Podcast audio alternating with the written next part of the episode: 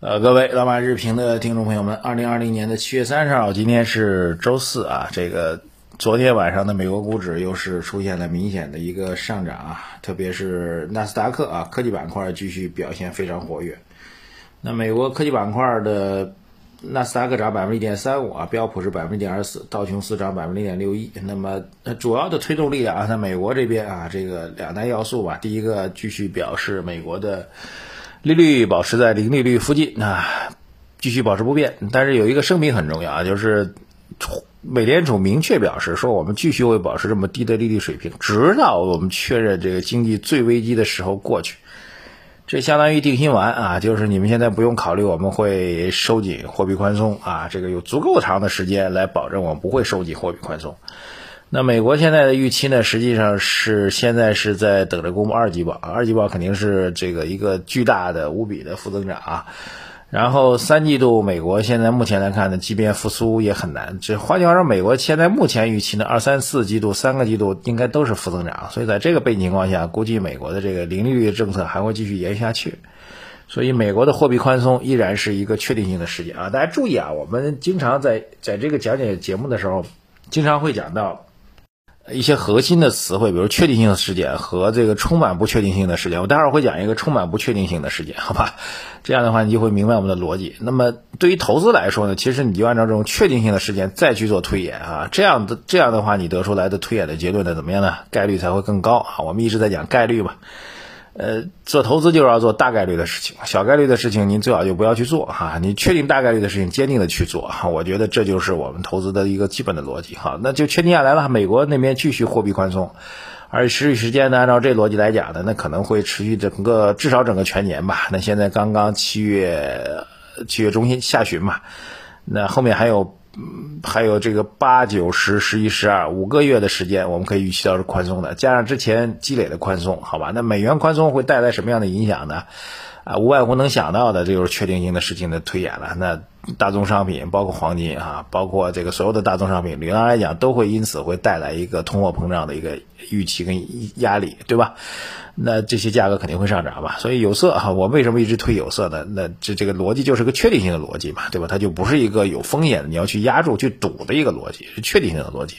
所以耐心持有，时间也相对比较清晰啊，至少到今年年内可能都是都是相对比较确定的。那后面再说了，对吧？假如美国那边去收货币了，我们也是一个相对比较明确的信号，就这种投资就是很简单啊。第二一个就是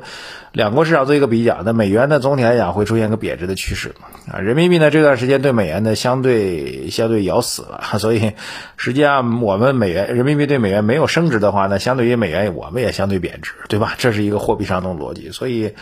但是美元的贬值预期会更强啊，这样的话，境外资金流入到 A 股，流入到我们境内的预期也会加强。那么人民币又相对贬值呢，一定程度当中呢又。又会带动我们的出口，所以这些逻辑都是相对比较确定的逻辑。所以至少从投资层面来讲，两大板块吧。那么由于美元不断的贬值、不断的滥发、不断的扩散等等，那么由此所带来的全球的大宗商品的通货膨胀、全球大宗商品的价格上涨，这是相对预期确定的啊。两国做对比的话，啊，美国的货币越来越不值钱，那我们 A 股呢，那自然就相对会更值钱，会更有吸引力啊。所以这就是一个非常清晰的。啊，确定性投资逻辑，好吧？那不确定投资逻辑呢？这个回到这个生物医药板块啊，虽然整个大的科技分类当中，我们给大家提出的建议当中的配置当中，科技 ETF 当中包括生物医药的板块啊，而且呢，生物医药是涨得最猛的，昨天又涨得最猛，我觉得这两天还会涨，因为不断的会有新的消息出来，呃，而且这个好像是这个。新冠肺炎疫苗第一股这两天要发行了，所以还会不断的上涨。包括复星医药也在也做出了一款这个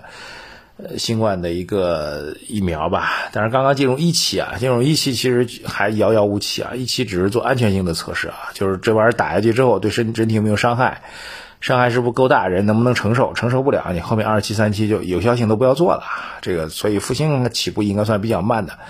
但即便如此，也是大涨的，所以生物医药就属于我们觉得投资当中的非常典型的一个这个这个不确定性的一个投资逻辑，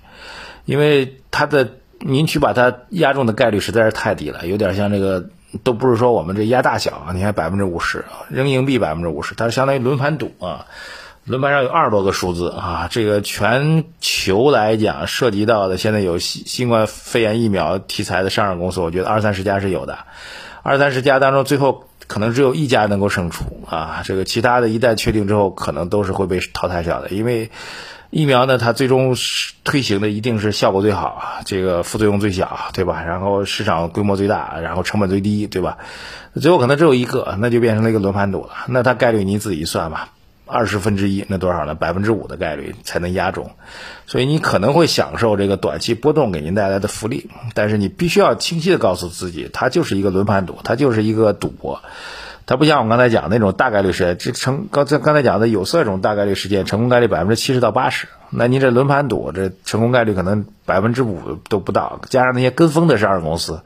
那可能概率百分之一、百分之二都不到啊。所以生物医药也许还能够继续涨，这我们挡不住啊。但是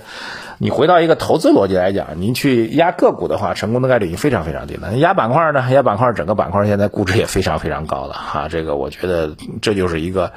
里外里吧，正反两面给您做一个对比，你就非常清晰的能够看到这中间的一个逻辑了。好，这个消面上来讲呢，昨天是这个地方政府专项债当中一部分要拨付给这个商业银行去做资本金充足的这部分资金已经到位了啊。这个大概名单各位可以去翻一下啊，这我觉得也是一个比较重要的事情，就是源源不断的地方政府专项债的这个。债务吧，或者财政政策刺激政策，其实并没有我们所想象的说上半年结束了就没了啊，没有，其实下半年还在逐渐的落地啊，特别是拨付到银行这块儿，银行放出去，它还会产生所谓高能货币啊，就给了你一万块钱，一万块钱你还会这个，你可能只花了一千块啊，还会再存回银行去，银行拿着你存的九千块钱，它还会再去放出去，对吧？这就是所谓的货币创造的一个过程，这是商业银行的一个基本的逻辑跟方法，所以这条消息。最重要告诉我们说，对于政策的预期呢，不用太过悲观啊。前一段市场的调整呢，很大一个程度当中呢，在主流资金认为货币政策、财政政策全面要收紧了。我觉得，即便有收紧的预期，但是力度也没有那么强烈啊。这个是，所以这两天市场还会涨回来的原因，就是大家突然发现，你这不是开玩笑吗？怎么可能会一下子从呃非常宽松的状况，一下子咔嚓变成非常收紧的状况啊？这个我们调控部门也不是那么。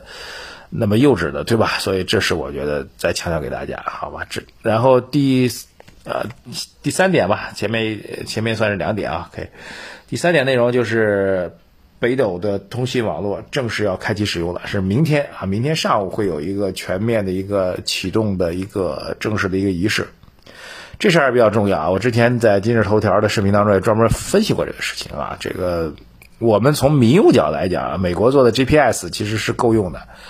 但是如果从专业度来讲，你要涉密来讲，这更高清、更专业角来讲呢，它不，它它不像我们中国开放这个服务啊，就是你想看的再清楚一点、再细一点，精确度再高一点，它不给你，防止您您干嘛呢？您去这个做做做做做商业间谍用，做这个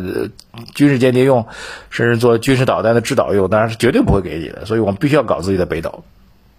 所以北斗本身的这个。肯定是具有重大的国家战略的崛起的意义，它全面覆盖这个整个地球当中每一个坐标啊，这就非常非常重要了。然后非常清晰的可以解决不只是民用的问题，还要解决的就是我们的这个军事用途，解决我们的商业用途等等都非常非常重要，专业级的用使用这个还是非常非常重要的。其实还是。颇具价值的，所以军工板块这两天应该还是会继续起来的，好吧？军工这个板块，我个人不是很喜欢，但是从投资来讲呢，它还它也是相对比较确定一个预期啊。它的按照这国防预算，因为很清楚嘛，每年政府工作报告都会讲啊，国防预算我们预期未来的整体增长每年增长百分之六到八是确定的事情，所以军工当中的龙头企业，特别是涉及到。发展战略类的企业，我们觉得还是有比较稳定的一个市场期待。但军工的最大缺点就是它整体的，呃，估值一直是比较高。然后呢，具体到每个公司来说，这个预算确定百分之六到八，但分配到每个公司呢，其实还是有比较，